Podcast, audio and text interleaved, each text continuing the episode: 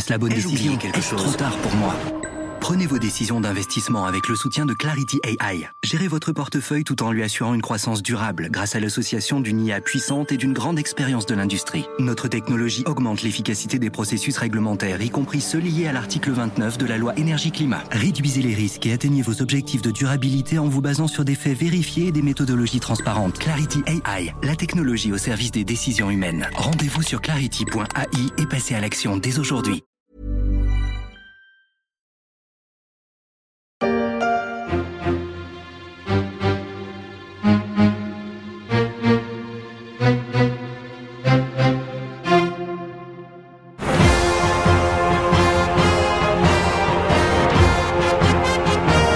Passepartout, Felindra et bientôt faux tigres en 3D, Lady Boo, Samson et Ratman, sans oublier le père Fouras. Ils ont fait le succès de Fort Boyard, émission de télé qui fête ses 32 ans. C'est aussi l'un des programmes phares de Banijé, l'un des champions français du divertissement qui s'apprête à faire son entrée en bourse de façon beaucoup plus discrète qu'une séance de conseil de Colanta au moment du choix des éliminés. Pour sortir ravir. Mais Elle tu est là, parles la de vérité. stratégie, mais t'as pas honte Mais moi, j'ai Tu- honte. Alors tu moi, j'ai honte de rien, je te le dis du tout. Ah bah, je vois ça c'est toi qui honte de devrais avoir honte. Tu accumules les mensonges ça, et tu te fous en l'air. T'es bidon. Alors ne me parle surtout Oh là pas de honte à moi. Surtout pas de honte à moi.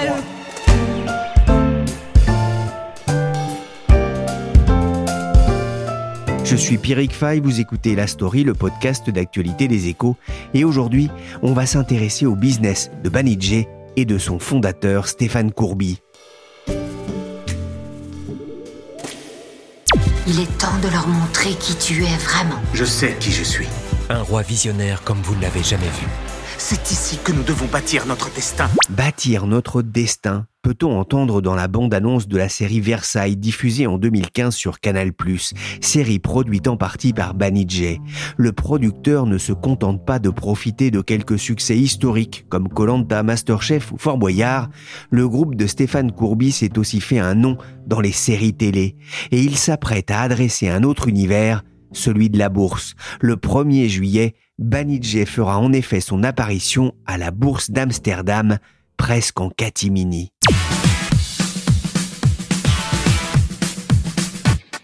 Et pour parler de cette opération pas comme les autres, j'ai fait appel à deux invités exceptionnels aujourd'hui. Ils sont tous les deux journalistes au service high-tech média des échos. Ce sont de fins connaisseurs du milieu de la télévision. Ils en connaissent tous les secrets. Je vous demande un tonnerre d'applaudissements pour Fabio Benedetti et Marina Alcaraz.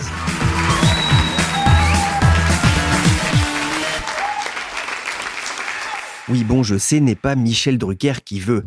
Alors Fabio et Marina, vous avez raconté pour le journal Les Échos la marche triomphale du groupe de Stéphane Courby vers la bourse. Enfin, triomphale, il faudra voir ce que donnera aussi la première cotation le 1er juillet. Mais avant de parler de cette opération, parlons un peu de ce groupe dont le nom sonne parfois aux oreilles de ceux qui regardent la télé. Fabio d'abord, Banijé, c'est un acteur clé dans la production audiovisuelle en France, mais aussi à l'étranger? Oui, tout à fait. Depuis une quinzaine d'années, Banijay est devenu le premier groupe mondial indépendant de production de visuels. Il faut savoir que son revenu a été multiplié par 7 depuis 2015 grâce à des acquisitions, mais aussi de la croissance organique. Banijay rassemble environ 120 sociétés de production indépendantes. Le groupe emploie environ 50 000 personnes dans le monde, dont 6 000 en France. Donc, euh, c'est un groupe véritablement très international, mais avec un socle de- d'environ 10% de son chiffre d'affaires réalisé en France. Certes, aujourd'hui, la production est un marché très fragmenté, mais Banijay est tout de même un leader avec 3 milliards de revenus annuels. Selon euh, son fondateur, Stéphane Courby, il représente euh, tout de même environ 3% d'un marché mondial estimé à 100 milliards. Ah, C'est un marché en progression euh, constante avec la multiplication des chaînes et l'arrivée euh, des géants du streaming. Un marché potentiel de 100 milliards, hein, c'est le double du marché du cinéma en 2019. Alors c'était avant la crise, il est vrai. Mais moi, il y a un autre chiffre qui m'impressionne. Banijay, c'est plus de 120 000 heures de production, toujours confondues. Il faudrait plus de 13 ans pour regarder l'ensemble du catalogue du groupe, sans compter euh, la production en cours. Marina Alcaraz, on, voit le poids pris par le groupe de Stéphane Courby, mais ça ne s'est pas fait tout seul. Banijé, c'est un groupe qui s'est constitué à grands coups d'acquisition. Banijé, son slogan, c'est We are Banijé. Donc, euh, clairement, il s'est constitué à coup d'acquisitions successives, avec quelques jolis coups, hein, quelques jolis coups de Stéphane Courby euh, depuis une vingtaine d'années. En 2007-2008, en pleine crise financière, euh, il lance Love Group et Banijé. Love Group, euh, donc le holding aux initiales de ses trois enfants, Lila, Oscar, Vanille. Et il lance Banijé avec la vente de ses parts d'Endemol France, on y reviendra. C'est un pari en pleine crise financière, mais rapidement, la petite société réalise son premier coup d'éclat avec l'acquisition d'Air Production de l'animateur Nagui. Et le fait d'armes dont tout le monde se souvient encore, c'est sans doute le rachat de H2O Production. H2O Production, c'est Cyril Hanouna. D'accord? Et son rachat en 2012 propulse clairement le groupe de Courby euh, dans le monde des gros de la production audiovisuelle. Il a su repérer le potentiel, il a su le propulser euh, clairement euh, Hanouna sur C8 alors qu'il était moins connu sur France Télévisions.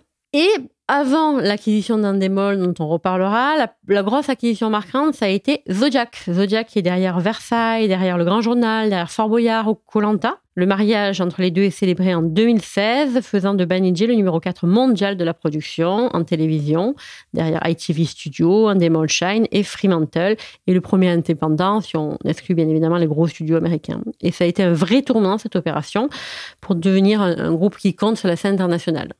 Madame, mademoiselle, monsieur, bonsoir. Voici les principaux titres de l'actualité. D'abord. Jean-Claude, Qu'est-ce que tu fais là, Jean-Claude? Eh, C'est pas le 20h Mais non, c'est pas du tout le 20h, là, c'est Touche pas à mon poste, France 4. Ah, la célèbre émission qui cartonne Ah, oui, bah c'est ça. Enfin, elle cartonne pas encore, euh, elle démarre ce soir, je t'expliquerai.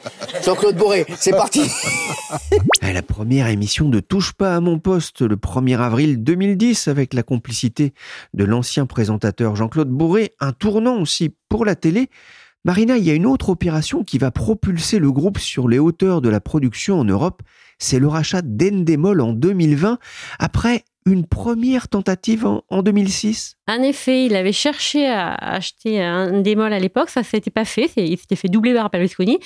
Euh, aujourd'hui, ses proches conseillers d'ailleurs voient ça comme une chance, hein, puisque c'était juste avant la crise financière et donc ça a été une chance finalement que ça ne fonctionne pas. Et c'est grâce à ce raté, en quelque sorte, qu'il a construit derrière tous ses succès. Mais Stéphane Courny, euh, en quelque sorte, ne lâchant jamais ses proies, est revenu sur un démol et à l'automne 2019, il annonce, on annonce le mariage entre le producteur de Fort Boyard et celui de Big Brothers.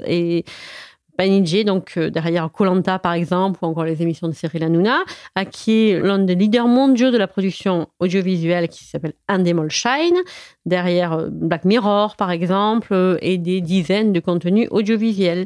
Et c'est vraiment un mariage qui a bouleversé le monde de la production audiovisuelle en créant un géant de la production audiovisuelle avec un chiffre d'affaires de quelques 3 milliards d'euros à l'époque. Et ce qui est intéressant, surtout dans cette histoire-là, c'est que c'est un peu comme une jolie histoire de film ou une jolie série, puisque c'est le petit français, donc le français Banigé, qui met la main sur plus gros que lui, puisque c'était vraiment un mastodonte, c'est deux fois plus gros que lui, un Demolsheim à l'époque, et il arrive à l'acquérir. Donc c'est quand même un joli coup. Ah, le beau coup de Stéphane Courby. Fabio, je reviens vers vous.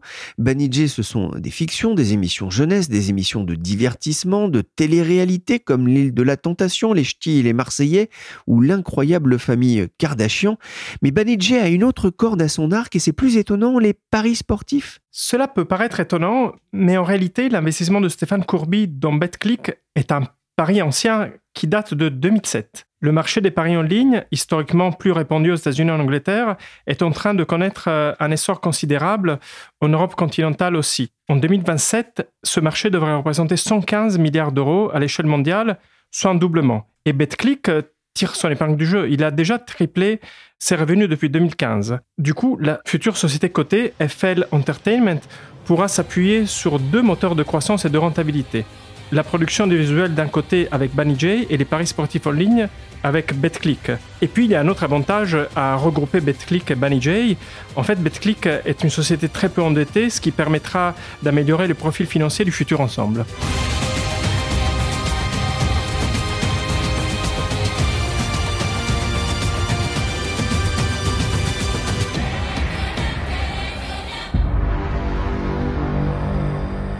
Banijé a été créé par Stéphane Courby avec son associé Marco Bassetti.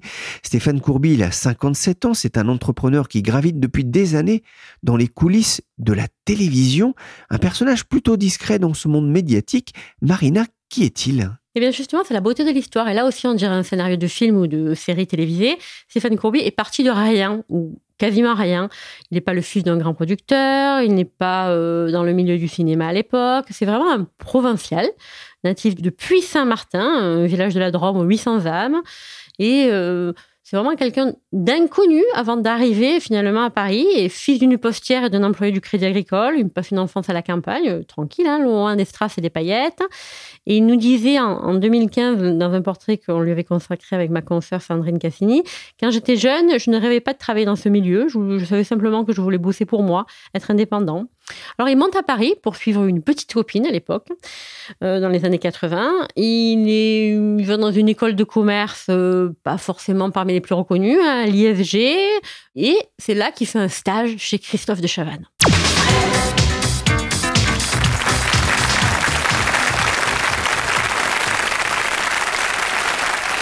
Bonjour, bonsoir. Nous sommes ensemble jusqu'à la fin de cette émission.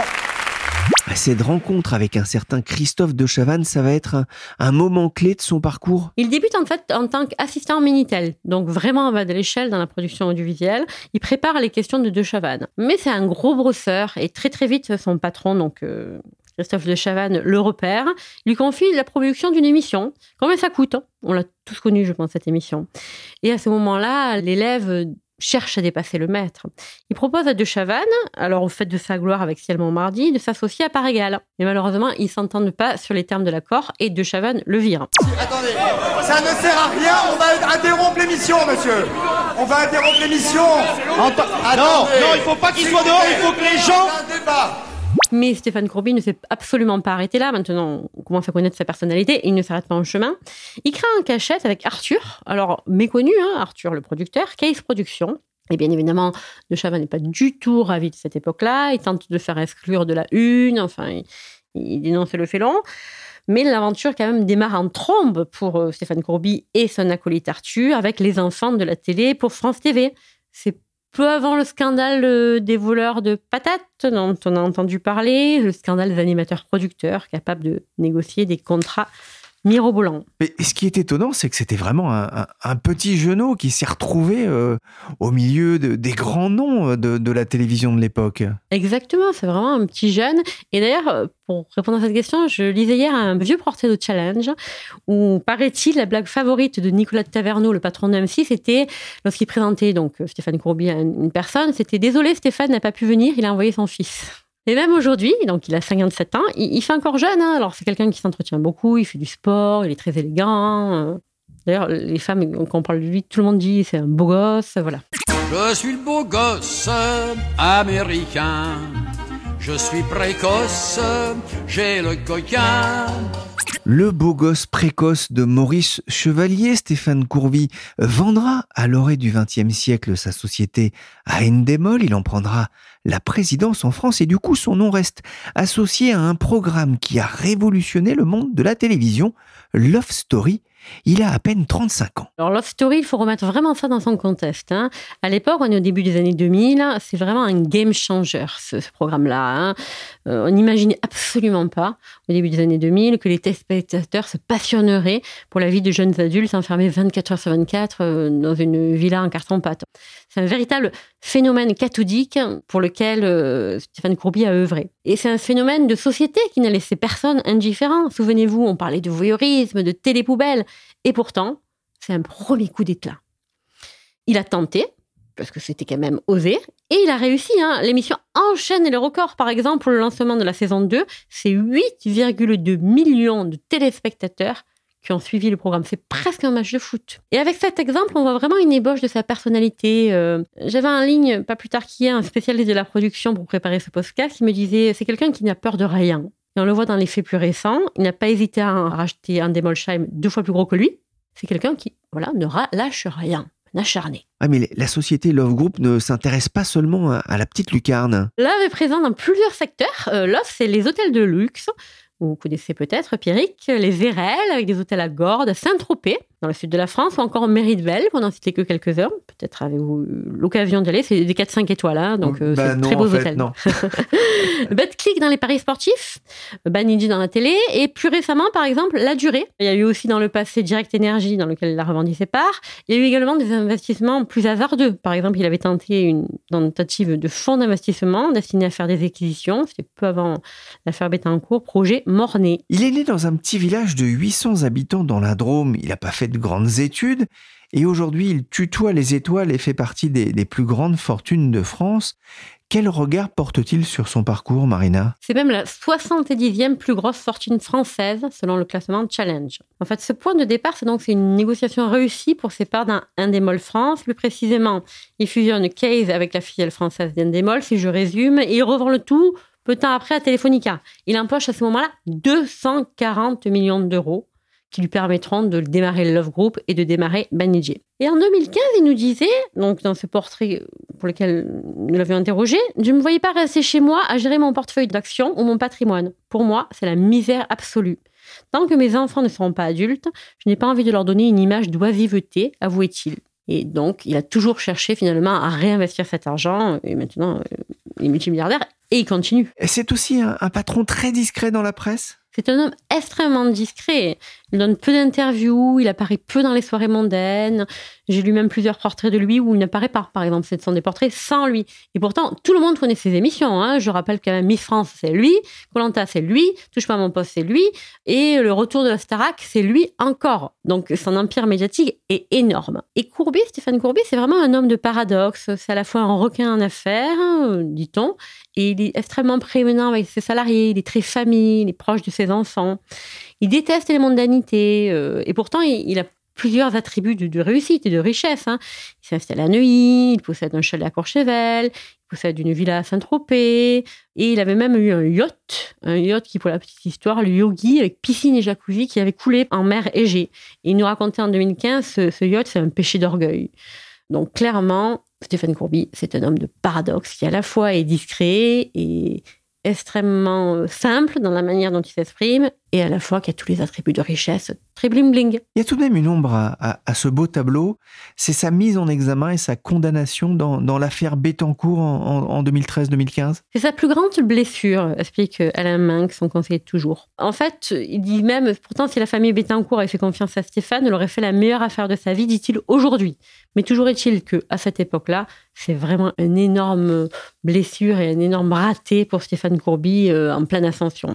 En fait, Stéphane Courby a reçu en 2011 143 millions d'euros de la part de Liliane Bettencourt en échange de 20% du capital de son groupe.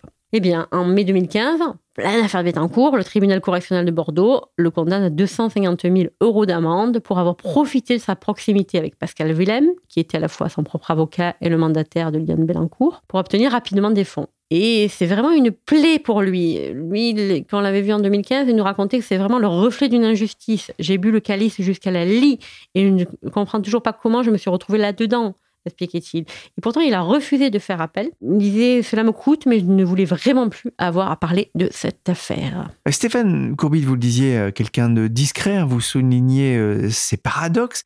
C'est aussi quelqu'un qui a beaucoup d'entre-gens. Plusieurs bonnes fées sont penchées sur son berceau, enfin, du moins son berceau tardif.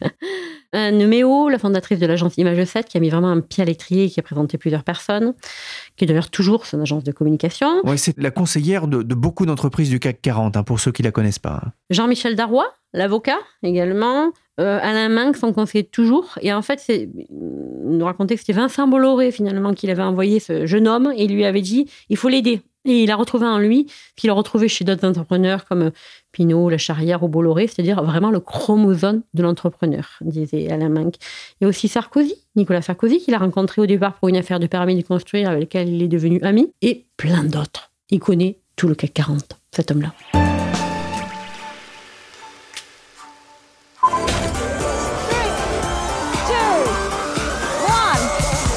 Banijé proclame cette vidéo destinée à l'international pour montrer les différents métiers de Banijé. C'est le troisième producteur mondial et ça ne sera pas de trop pour convaincre les investisseurs. Le 1er juillet, Stéphane Courby va en effet introduire en bourse Banijé, mais Fabio Benedetti, ce ne sera pas par le biais d'une introduction classique? Non, ce sera via un SPAC, Special Purpose Acquisition Company, coté à la bourse d'Amsterdam. Les SPAC sont des instruments financiers qui ont suscité un engouement phénoménal aux États-Unis depuis environ deux ans.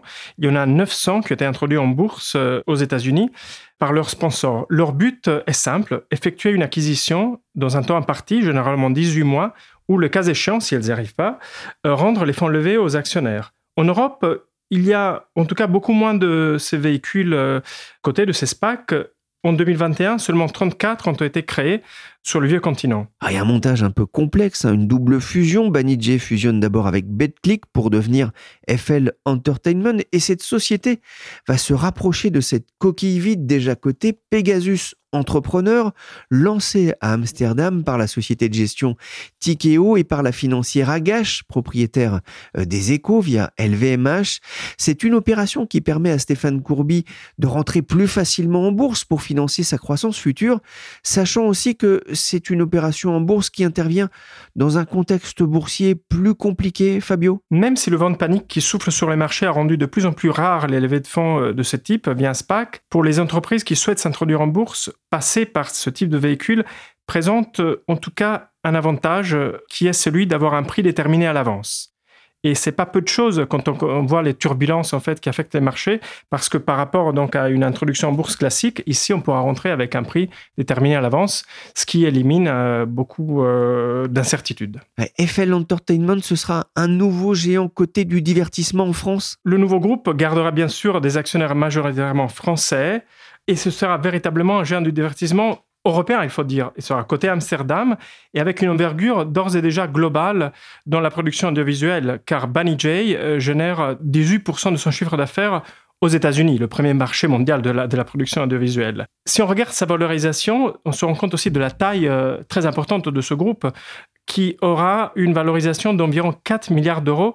C'est au moins trois fois plus que la valorisation de Prenons un exemple, Mediaset, pas pris au hasard parce que le groupe de Berlusconi avait euh, en 2007 acheté la société néerlandaise Endemol avant de la revendre quelques années après.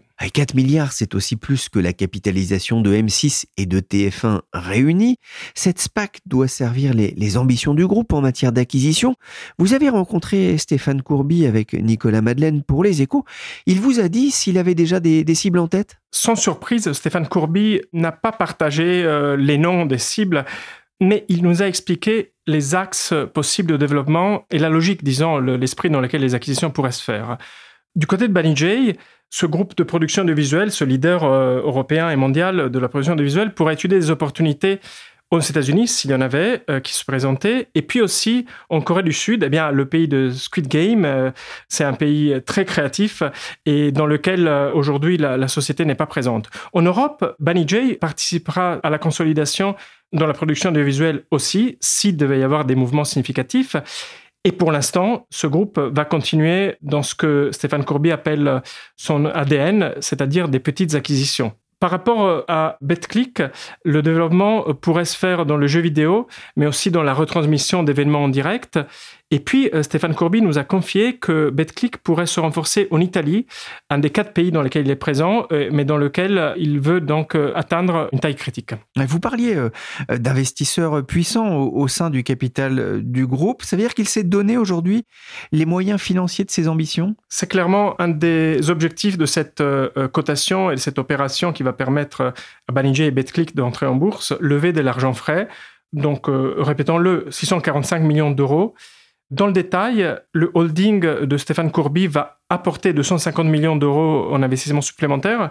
Et puis euh, Vivendi, Fimalac ou encore la maison d'édition italienne De Agostini, euh, qui sont déjà actionnaires, ont tous réinvesti leur participation existante dans Banijay. Par ailleurs, il y a aussi un instrument de placement privé d'actions qui permet à la fois aux investisseurs existants d'investir de nouveaux fonds, mais aussi à certains nouveaux actionnaires d'entrer.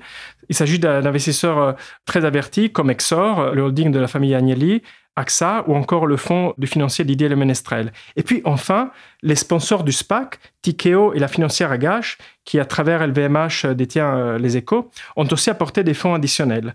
Tout cela permet effectivement de renforcer les marges de manœuvre financières. Merci Fabio Benedetti et Marina Alcaraz, journaliste au service high-tech média des échos. La semaine prochaine, on vous parlera ici d'une autre apparition en bourse, celle de Deezer. J'en profite d'ailleurs pour vous rappeler que vous pouvez écouter La Story, une production des échos sur Deezer, mais aussi Spotify, Apple Podcast, Castbox ou encore Podcast Addict. Cette émission a été réalisée par Willy Gann, chargé de production et d'édition Michel Varnet.